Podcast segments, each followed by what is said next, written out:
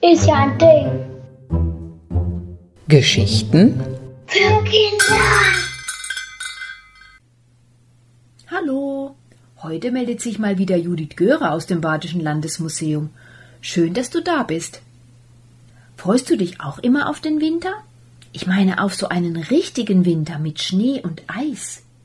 Ich weiß, ich weiß. Du meinst, in Karlsruhe kann man da lange drauf warten. Ja, du hast recht. Aber glaube mir, das war nicht immer so. Früher war es echt lange bitterkalt und die vielen Seen rund um Karlsruhe, ja sogar der breite Rhein, waren zugefroren. Brr, schnell ins warme Haus, ans Feuer oder rauf aufs Eis. Und? Hast du das Geräusch erkannt? Dann hast du es sicher selbst schon einmal ausprobiert. Schlittschuhlaufen. Hast du vielleicht sogar eigene Schlittschuhe? Ich habe für dich mal ein besonderes Paar Schlittschuhe herausgesucht. Dieses besondere Exemplar befindet sich hier bei uns im Museum.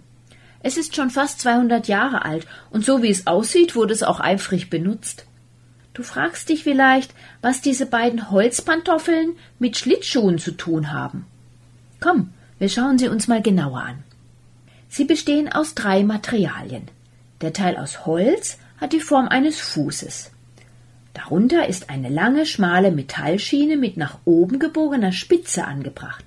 Das sind die Kufen. Sieht doch sportlich aus, schwungvoll, oder?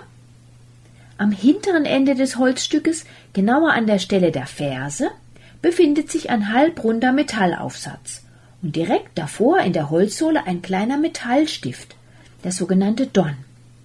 Am hinteren Ende siehst du noch eine Lederschlaufe. Hast du eine Idee, wie man sich damit aufs Eis wagen konnte? Im Vergleich zu heutigen Schlittschuhen fehlt doch was ganz Wichtiges, oder? Das verrät uns ja schon der Name. Schlittschuh. Ja, genau, der Schuh fehlt. Während bei den modernen Schlittschuhen der ganze Schuh gleich mit dran ist, fehlt er eben hier. Macht aber nix, denn die Kinder und auch die Erwachsenen haben ihre eigenen Schuhe benutzt, die sie gerade an den Füßen trugen.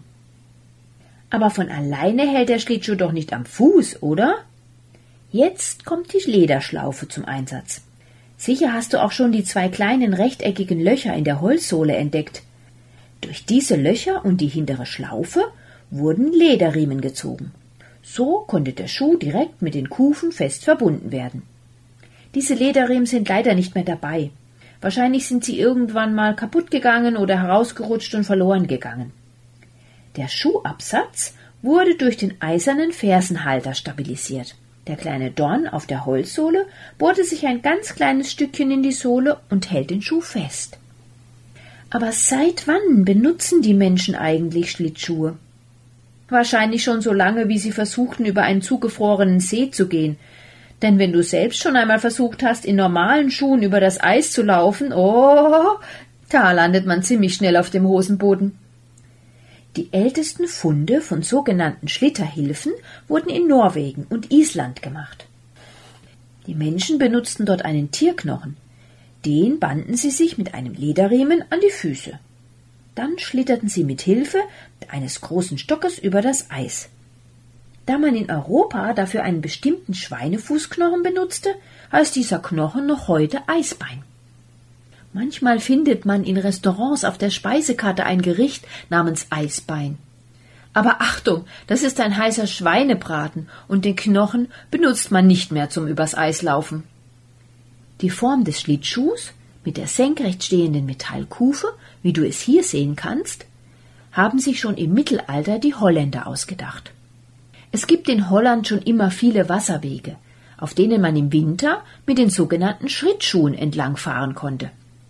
Die dünne Metallkufe hat den Vorteil, dass man sich auf dem Eis dann ohne Stock fortbewegen konnte.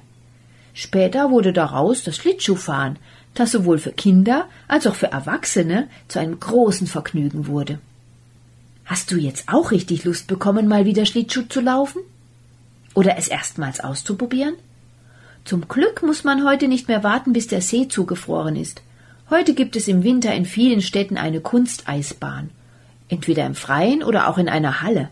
Schlittschuhe kann man sich dort auch ausleihen. Und dann geht's los.